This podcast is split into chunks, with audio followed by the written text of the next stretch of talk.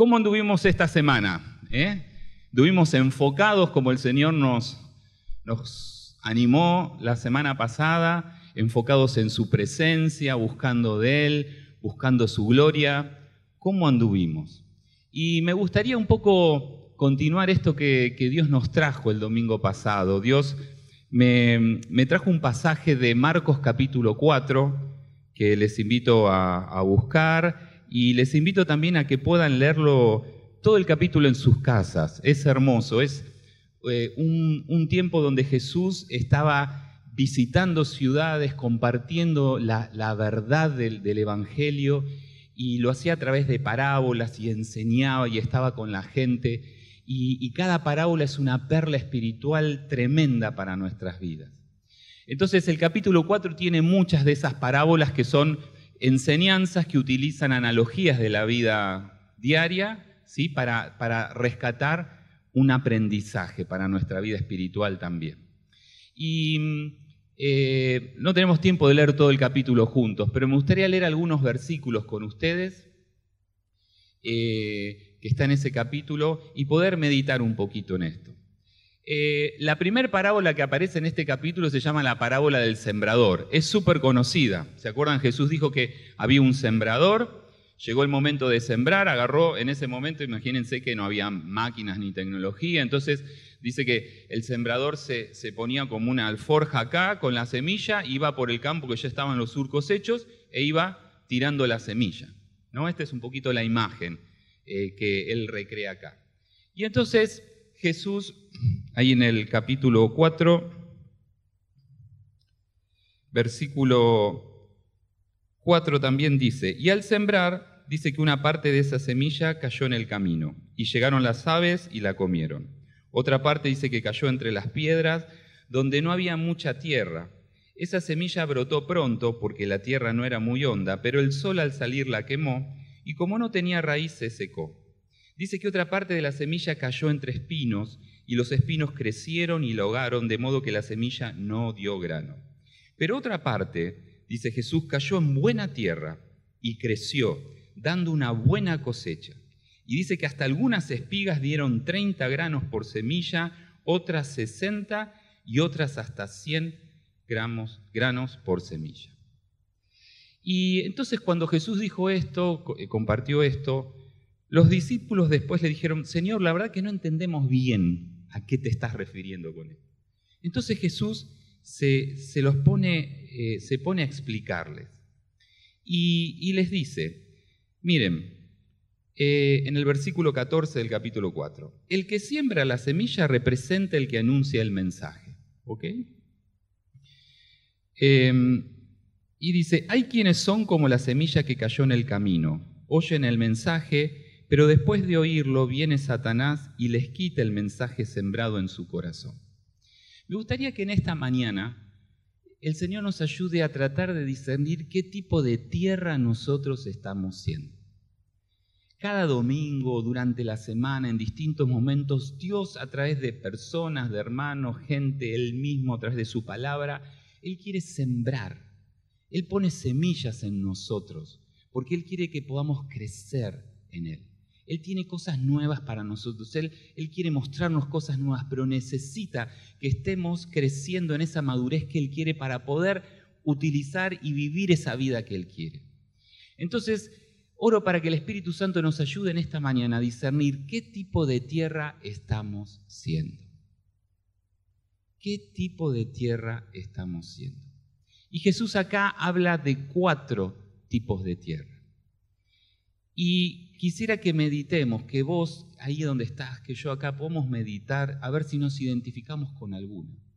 Por ahí no es que nuestra vida toda sea de una determinada manera, pero tal vez haya áreas de nuestra vida donde se identifican con un tipo de tierra, otro con otro. Y hoy tenemos un desafío de parte del Señor. Entonces decía Jesús esto, ¿no? que esta primer semilla es como la que cae en el camino y dice que Satanás la roba. Y un poquitito, y digamos que podríamos pensar que eh, este tipo de tierra podríamos ser momentos donde tal vez nos sintamos autosuficientes, donde nos creemos que no necesitamos de Dios porque nosotros manejamos nuestra vida. No, dice que es una tierra dura donde la semilla no podía crecer. Tal vez personas que han rechazado la palabra de Dios una y otra vez. Personas que han, han escuchado, Dios los ha buscado, Dios ha enviado gente para que le puedan hablar de Él, pero lo rechazan constantemente y se hace, vieron, como una costra, Que ya después es dura y no penetra nada. Tal vez pueden ser personas o, situaciones o momentos en nuestra vida donde estemos atravesando tal vez por, por un vicio, donde tal vez sea algo que nos esté dominando y que, y que no nos permite que Dios pueda obrar, y entonces ahí el, el enemigo eh, interviene para, para acusarnos, para, para tirarnos abajo, para desalentarnos. Tal vez pecados que estamos pasando, pecados reincidentes, pecados que, que ya se transforman como en hábitos y, no los podemos dejar también. Este puede ser este tipo de, tierra donde cae esa semilla. Y en esta mañana lo primero que, Dios nos dice y, y que te quiero decir es, si estás atravesando por algo de esto, Dios tiene el poder para liberarnos. Dios tiene el poder para quebrar eso que nos está atando y no nos permite vivir bien en esa plenitud que Cristo quiere. Dios tiene el poder.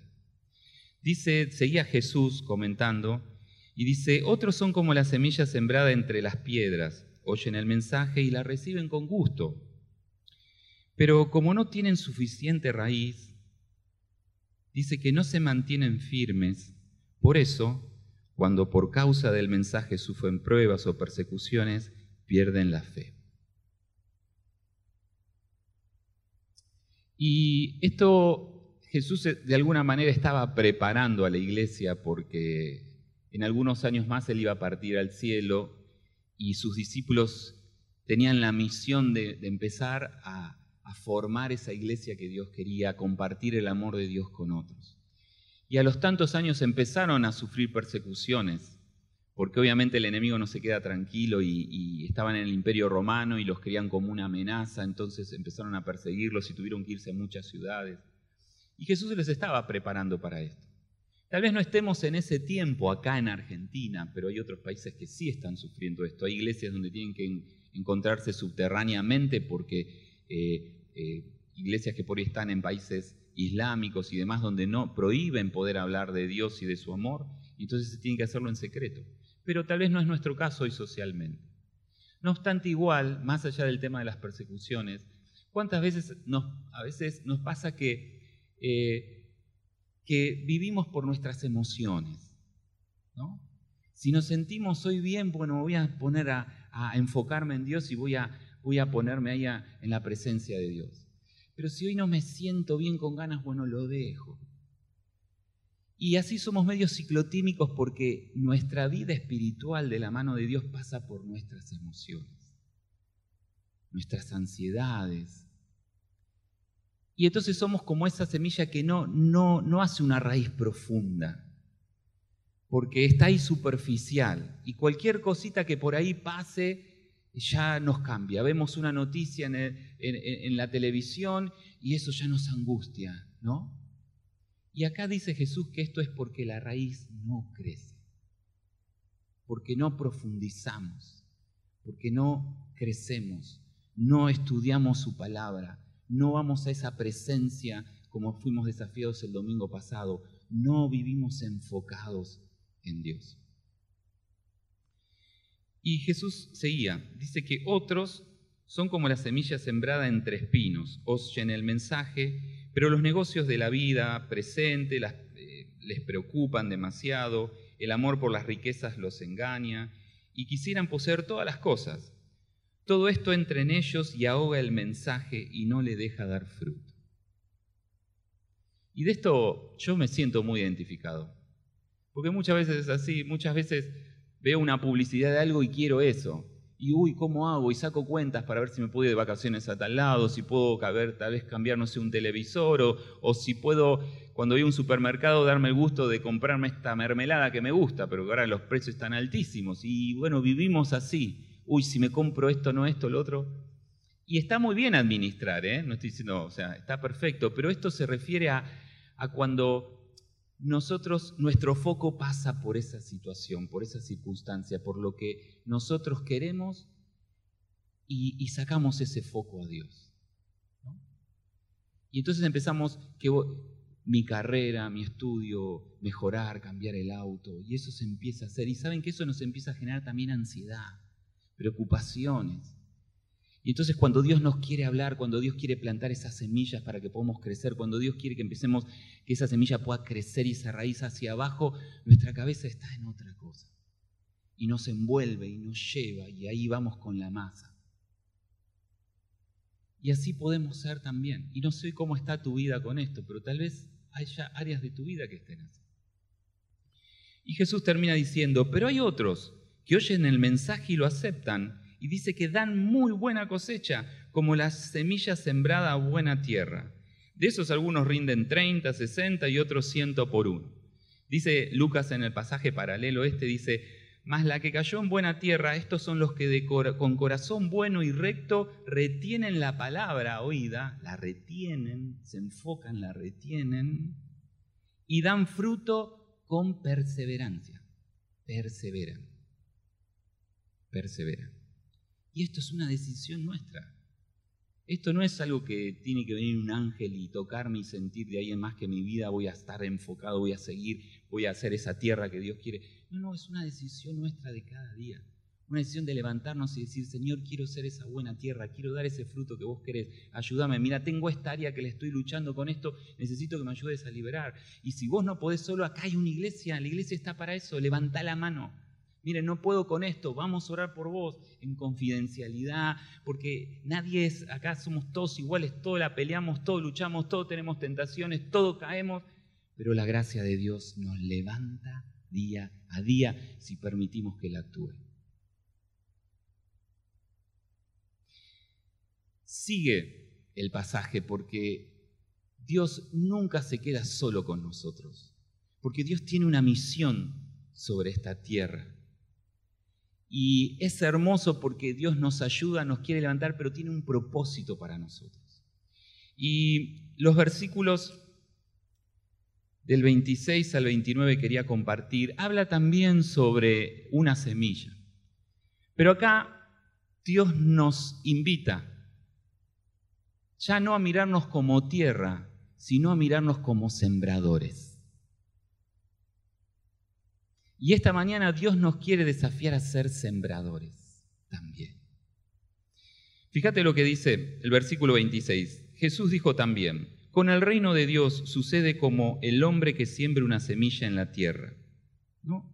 El hombre que siembra una semilla en la tierra. Así es el reino de Dios. Vos y yo estamos llamados a ser sembradores. Dice la Biblia ahí en, en 2 Corintios que somos embajadores de Cristo. ¿Qué es un embajador? Es un representante de un país en otro país. O sea que vos y yo somos esos, somos esos representantes del cielo acá en la tierra. Y sabés que lo interesante es que, viste, las embajadas, no puede entrar cualquiera a las embajadas. Y cuando uno entra en la embajada, es como si estuviera en el otro país, aunque esté acá en, en Argentina. Pero las leyes que rigen esa embajada tienen una potestad que vienen del otro país. Y así somos nosotros. Dios nos da esa potestad de donde poder estar, Él anhela que podamos sembrar para establecer su reino. Y donde vos estés, en el lugar donde Dios te ponga, tenemos el desafío de ser sus representantes y establecer el reino de Dios en tu barrio, en tu familia, en el Zoom que tengas, en el colegio, en la iglesia, en donde sea, donde sea.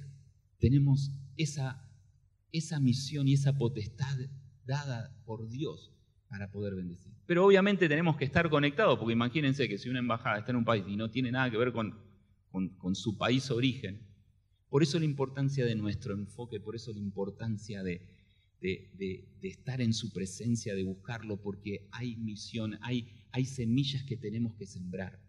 Y decía Jesús, y esto es, miren, estos dos versículos que vienen acá me volaron la cabeza porque tienen una verdad espiritual tan buena, pero tan profunda y tan importante, dice, dice Jesús, sembrar la tierra. Y dice, que lo mismo da que esté dormido despierto el que siembra, que sea de noche o de día, la semilla crece, nace y crece sin que él sepa cómo. Y es que la tierra produce por sí misma primero el tallo, la espiga, más tarde los granos que llenan la espiga. Él dice, ¿qué hace un sembrador? Y él Sam siembra. ¿Y después qué hace? ¿Se queda al lado de la semilla? No, sigue su vida. Sigue su vida, va, se baña, se acuesta, duerme, y él no sabe bien qué pasa. Pero la semilla empieza a crecer. Dice ahí en primera, en primera Corintios, eh, primera Corintios capítulo 3, Pablo hablaba a la iglesia ahí de Corintios y, y decía lo siguiente, yo sembré, decía Pablo, y Apolo regó, pero Dios es quien hizo crecer lo sembrado. De manera que ni el que siembra ni el que riega son nada, sino que Dios lo es todo, pues Él es quien hace crecer lo sembrado. Dios es el que hace crecer lo sembrado. Y eso es maravilloso, porque Dios nos dice, siembren y no se preocupen, yo me encargo. Siembren, son mis embajadores, siembren, donde están, siembren. Yo me encargo, mi espíritu se va a encargar del resto. No depende de vos, no depende de mí, no depende de tus dones, de los míos, de tus capacidades, de las mías. Esos son instrumentos que Dios utiliza para sembrar. El Espíritu Santo es el que se encarga. Entonces, si esto es así, sucede como sigue este versículo que decía Jesús, y cuando ya el grano está maduro, lo recoge porque ha llegado el tiempo de la cosecha. Hermanos, hay frutos. Hermanos, cada vez que nosotros sembramos va a haber fruto y va a haber una cosecha, porque no depende de nosotros. Lo único que depende de nosotros es querer obedecer a Dios, aceptar su desafío, ir hacia lo que Él quiere. Poder decidir ser buena tierra, buscar ser buena tierra, enfocarnos en ser buena tierra, para poder ir y sembrar. ¿Y qué sembramos? Dice que el fruto del Espíritu es amor, es paz, es paciencia, es dignidad. El fruto del Espíritu hoy cae como anillo al dedo a la sociedad, cae como anillo al dedo a nuestra vida. Sembremos sonrisas, sembremos un abrazo, sembremos el Evangelio, hablemos de Cristo como hoy mencionaba Patri. Abramos nuestra boca y digamos, Dios te ama. Dios quiere ser tu padre, Dios quiere ser tu amigo. Sembremos servicio, ayuda, sembremos un plato de comida, un alimento, una ropa que haga falta a alguien, sembremos porque nada viene vacío. Porque aunque no veamos después lo que pueda pasar, el Espíritu Santo va a seguir operando en esa persona, en ese familiar. Entonces no importa lo que hoy veamos o dejemos de ver, vayamos en fe, enfocados, creyendo, no por lo que nuestros ojos pueden ver, sino sabiendo que somos embajadores de Cristo, que el reino de Dios se establece y Dios quiere establecerlo a través de nosotros, que su espíritu está en nosotros. Y si le permitimos obrar, no hay techo, no hay techo. ¿Se acuerdan esa frase que muchas veces conversamos de que las misiones se hacen con las rodillas de los que oran, con las manos de los que dan y con los pies de los que van? Y Dios tiene una misión para cada uno de nosotros, ahí donde estamos, en el hospital, en la escuela, en el barrio, donde Dios nos ponga en el trabajo. Dios tiene una misión. Y Dios anhela que doblemos nuestra rodilla para regar esa tierra a la cual vamos a ir a sembrar con oración. Señor, toca a esta persona, Señor, bendícela, Señor, eh, pone ese corazón duro, ese camino duro, si es un camino duro, Señor, transforma ese corazón duro en un corazón de carne, sensible a tu voz. Orar. Manos que dan, manos que bendicen, manos que ayudan y pies que van, que nos animemos a ir. Y no importa si vos estás en escalada o Dios te envía al Congo, es misión porque somos parte de su iglesia. Y ahí Dios quiere que sembremos porque Él tiene cosecha en ese lugar. Dios tiene cosecha. Tenemos que animarnos, animarnos. Miren, quería compartir con ustedes un ejemplo.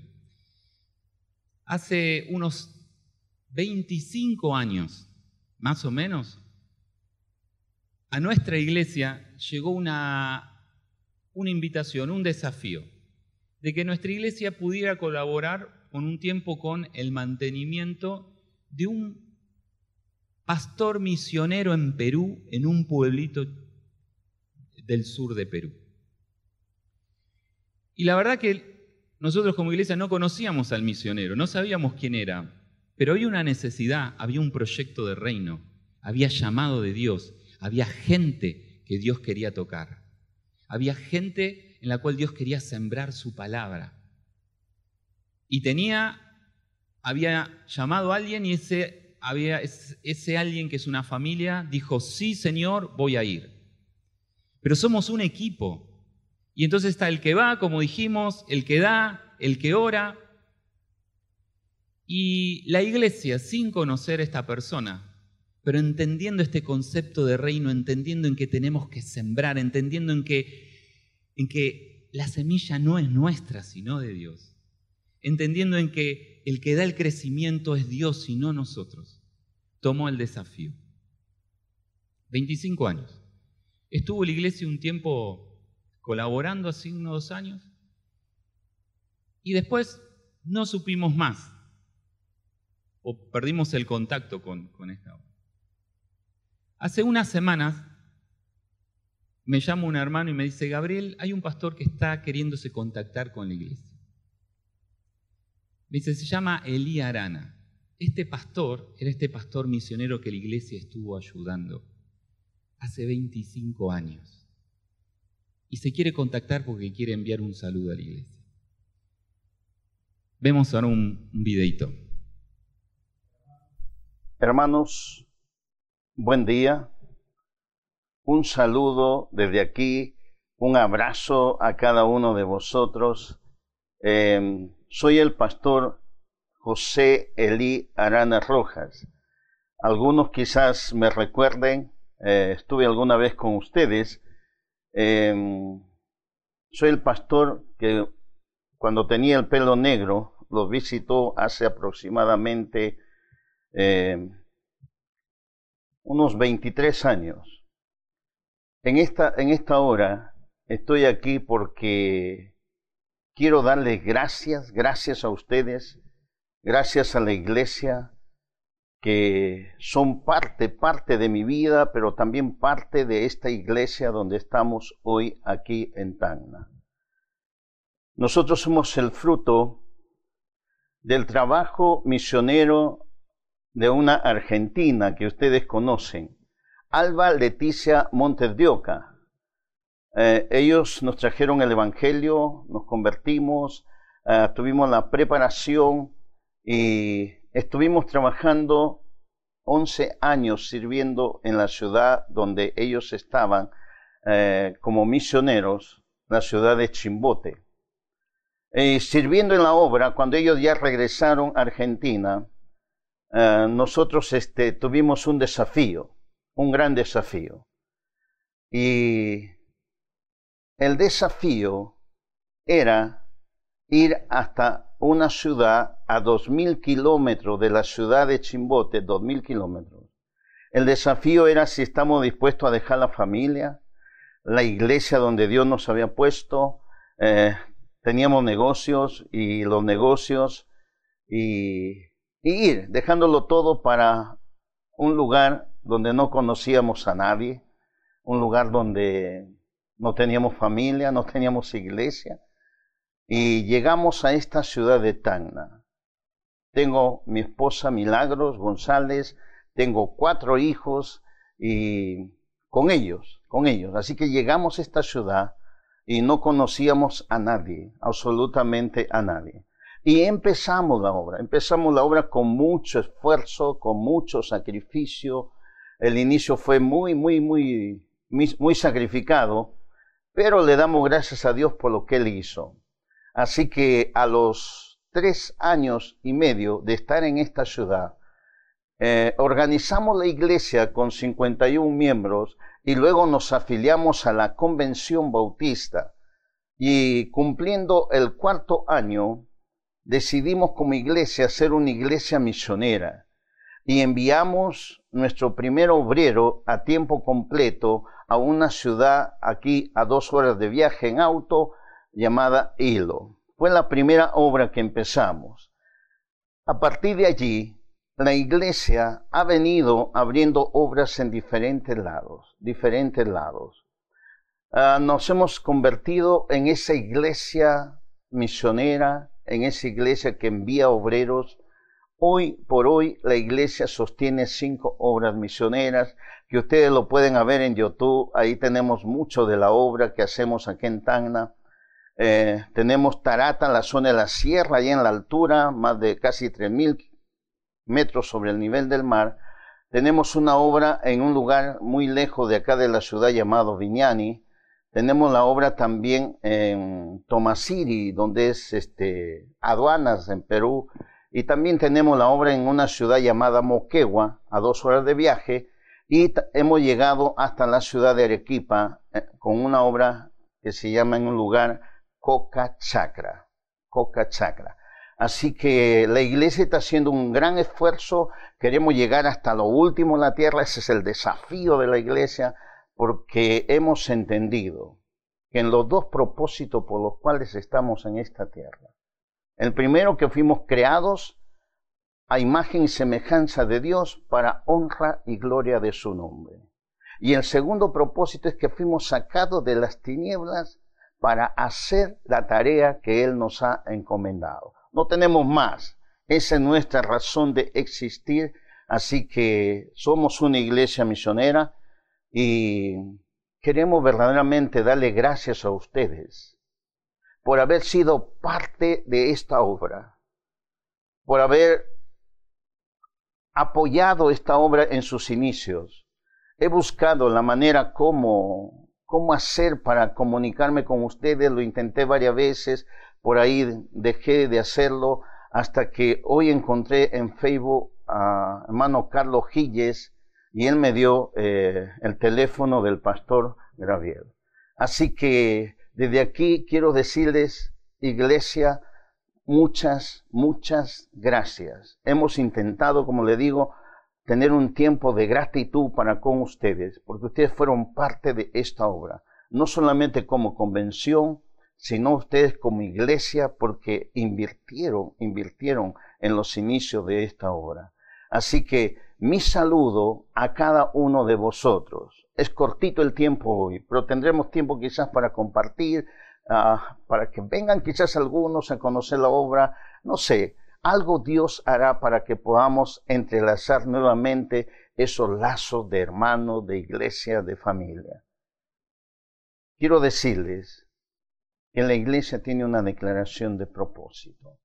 Nuestra declaración de propósito es que la iglesia evangélica bautista del centro existe para glorificar a Dios, formando discípulos comprometidos que anuncian el Evangelio desde Tacna, la heroica, hasta, hasta lo último de la tierra. Queremos que esto se cumpla. Ese es nuestro anhelo. Estuvimos a punto de enviar a un misionero a Uruguay, pero la pandemia nos ha detenido un poco. Pero no hemos cejado en el propósito de enviar obreros a otro lado. Pido sus oraciones. Iglesia, sigan siendo esa iglesia que tiene visión y quiero decirles que su esfuerzo, su esfuerzo no fue en vano. Miles, miles de personas conocen el Evangelio porque ustedes decidieron apostar por la causa de Cristo. Amados, que Dios los bendiga. Desde aquí un gran abrazo. Algunos me reconocerán quizás pero cuando fui tenía el pelo negro. Hoy no hay nada casi, pero desde aquí un abrazo. Eh, yo tengo fotos con ustedes y que Dios los bendiga. No pierdan la visión, sigan en la visión. Tenemos una tarea que hacer. Desde aquí, un abrazo a todos ustedes. Igual me parece un poco exagerado, ¿no? Yo cuando escuché digo, tanto, no. Pero qué bueno, porque fue una semilla, en obediencia. Hoy esta iglesia es tremenda, la pueden encontrar en Facebook, en YouTube, trabajan en, las redes, tienen equipo, gente trabajando en la calle. Eh, están por enviar este misionero a Uruguay, están teniendo un proyecto para enviar gente también a Marruecos. ¿Y quién hubiera proyectado eso? Dios. Por eso, más allá de que esto lo hizo, lo hicimos todos como iglesia, hay una tierra alrededor tuya, hay una tierra alrededor mía, donde necesitas ser sembrada. Y aunque parezca tierra dura, Dios es el que se encarga de remover las cosas, de hacerla crecer. Somos distintos. Sí, somos distintos. Eh, el otro día leía que la semilla de bambú japonesa está siete años bajo la tierra. Siete años.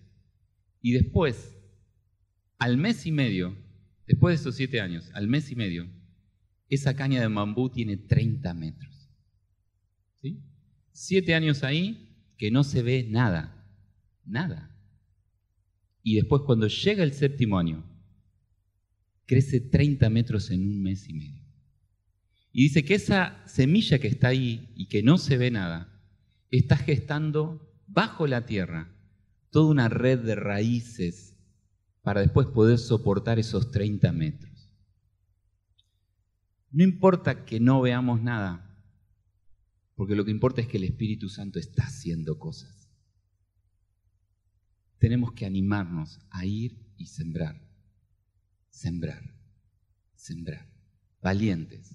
¿Se acuerdan como escuchábamos el domingo pasado, Gedeón, que él se sentía poco, él se sentía temeroso y Dios le decía que era un hombre valiente y, como decía el pastor, Gedeón decía, ¿me estás hablando a mí? Porque no son con tus fuerzas, no son con mis fuerzas, no son con nuestras capacidades. Dios puso ya un ADN cuando vino su Espíritu Santo sobre nosotros para que podamos conquistar lo que Él quiere, para que podamos ser esos embajadores que traigan, que traigan ese reino a la tierra. Amén. Suben los chicos. Me gustaría que tengamos ahora una oración. Te invito a ponerte de pie. Y, me gustaría que podamos orar por, por esa tierra que está alrededor nuestro. Tal vez esa tierra represente alguna situación en tu vida, represente familia, represente personas, compañeros de trabajo, no sé quiénes. Probablemente esas personas vos ya has podido compartir algo, vecinos, gente que ves en la calle, en, situación de calle, eh, no sé, lo que sea lo que Dios te esté mostrando, lo que Dios te muestre en tu tierra alrededor. Y yo te invito a que en esta mañana oremos juntos como iglesia por esa tierra. Le pidamos juntos al Espíritu Santo que nos ayude a tener ese valor y que nos ayude a ver esa tierra y nos enfoquemos en la siembra.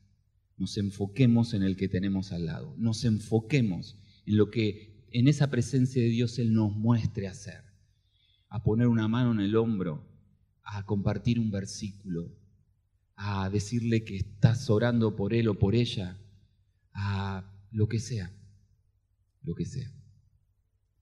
Te invito a que inclinemos nuestra cabeza y oremos. Padre del cielo, gracias por esta mañana. Gracias Señor por tu palabra, gracias porque es semilla que tú estás poniendo en nuestras vidas, Señor. En esta mañana, Señor, queremos, quiero y cada uno de mis hermanos hará su declaración, quiero ser buena tierra, papá. Quiero ser buena tierra. Quiero ser esa tierra que tu semilla pueda crecer, dar fruto, y ese fruto a través de, de sembrar lo que estás poniendo en nosotros en otros. De sembrar tu amor, de sembrar tu misericordia cada mañana, de sembrar tu evangelio, de sembrar, Señor, el mensaje de que Cristo les ama, de que Cristo dio su vida en esa cruz por ellos, de que hay un plan de salvación de parte de Dios para cada uno de los que estamos en esta tierra que tu amor nos quiere envolver, que tenés una vida plena para que vivamos libres de, todo vicio, libres de, todo pecado, de toda mentira, de todo abuso. Gracias, Señor, por tu libertad. Gracias. Gracias porque la tenemos. Yo te ruego, Espíritu, que nos movilices como iglesia, Señor. Gracias por esta iglesia de Tacna, Perú. Gracias por lo que has hecho, Señor. Gracias por su ministerio. Les bendecimos. Oramos nuevamente por ellos, que redoble su fuerza, su visión. Que levantes esos siervos, Señor, para alcanzar a todo el mundo para ti, Señor. Y lo mismo, Señor, yo te pido para nuestra iglesia que, que pongas esa visión que está en tu corazón, Señor, de poder sembrar y no dejar de sembrar en ningún momento. Ayúdanos a enfocarnos, Señor, en tu palabra, en tu presencia, en tu dirección y en tu gloria. Gracias, gracias. Bendecimos el comedor también. Te pedimos por las manos que hacen falta. Que puedan, Señor, tu paz, movilizarnos para que haya manos sembrando amor ahí también. Y en cada lugar, Señor, en cada lugar donde nos muestres. Bendecimos la vida de Justín y de Luis Enchaco, de su familia. Gracias por esa hora que tú estás levantando. Gracias por esos jóvenes que también se están levantando. Les bendecimos, Señor. Fortaléceles. Gracias, Señor. Gracias porque tú eres omnipotente. Gracias porque no depende de nosotros. Gracias porque hay victoria en el nombre de Jesucristo. Gracias porque va a haber victoria sobre la tierra que está alrededor nuestra en el nombre de Jesús. Porque vamos al Señor a estar sembrando, sabiendo de que, Señor, va a llegar el tiempo de la cosecha, ni siquiera aunque nuestros ojos lo vean, pero porque vos seguís trabajando, Espíritu Santo, poderosamente en esas almas, en esas mentes para la gloria de tu nombre. Gracias. Te bendecimos y agradecemos en el nombre de Jesús. Amén, Señor. Amén, amén.